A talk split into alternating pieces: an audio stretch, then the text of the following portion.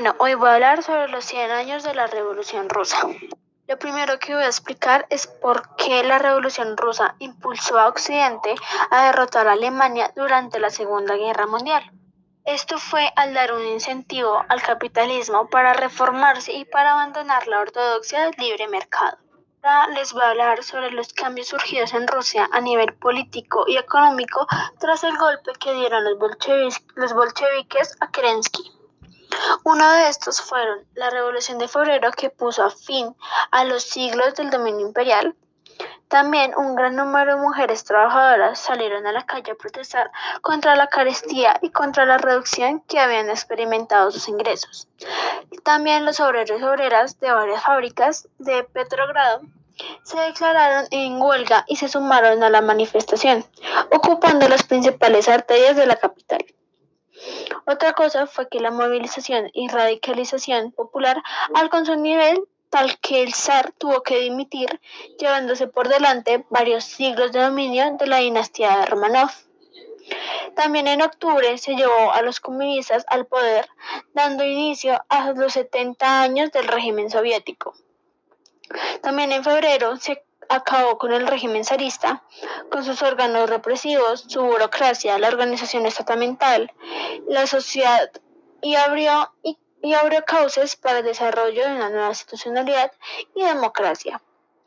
También hubieron cuatro grandes movilizaciones revolucionarias que se extendieron entre los meses de marzo a octubre. La primera de estas fue la apropiación espontánea de la tierra por parte de los campesinos, con el propósito de, reconstruir sus comunas ancestrales. La segunda fue una revolución urbana liderada por obreros. La tercera fueron las actividades de los soldados, quienes exigían el cese inmediato de las hostilidades y su licenciamiento para retornar a sus lugares de origen y también engrosar las filas de aquellos que estaban desencadenando la revolución agraria y industrial.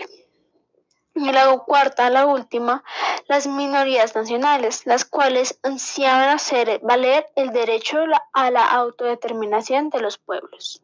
No, volviendo al tema sobre las protestas de las mujeres, aquí les voy a hablar sobre la importancia de la mujer durante la Revolución Rusa. Bueno, para mí las mujeres desempeñaban un papel muy importante en la huelga, porque habiendo dedicado muchos años de esfuerzo a organizar a las trabajadoras no cualificadas, a pesar de ciertas actitudes entre algunos hombres de su propio partido que decían que supuestamente organizar a las mujeres era una distracción de la lucha contra el zarismo y el peor, hacer el juego a las feministas de las clases altas que alejarían a las mujeres de la lucha de las clases. O sea que literalmente los hombres no estaban de acuerdo con esto, pero las mujeres sí hacían un papel muy importante en esta revolución.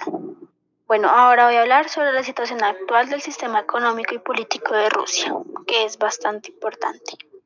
Bueno, a nivel económico, Rusia sufre una enorme tensión cuando este se transforma de una economía planificada a un sistema de libre mercado. Porque para finales de 1998 en Rusia se había reducido un 53% en comparación con 1997 y la inflación llegó a un 84% y la reserva, también las reservas nacionales de oro y divisas disminuyeron en más del 30%.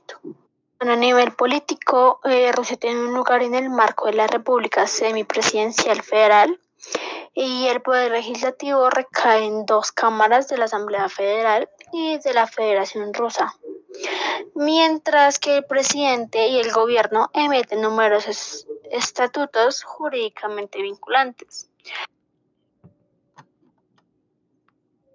Jurídicamente vinculantes.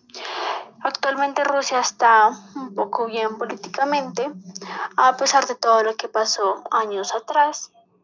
Y ya lo último que voy a decir es si existe alguna relación eh, las causas que dieron origen a la Revolución Rusa con la historia de Colombia. Bueno, según esta pregunta yo digo que sí, ya que estos llegaron a Colombia cuando el país en distintos actores, actores sociales ya habían reivindicado justicia para trabajadores y campesinos y cuando habían adelantado iniciativas para construir un partido socialista.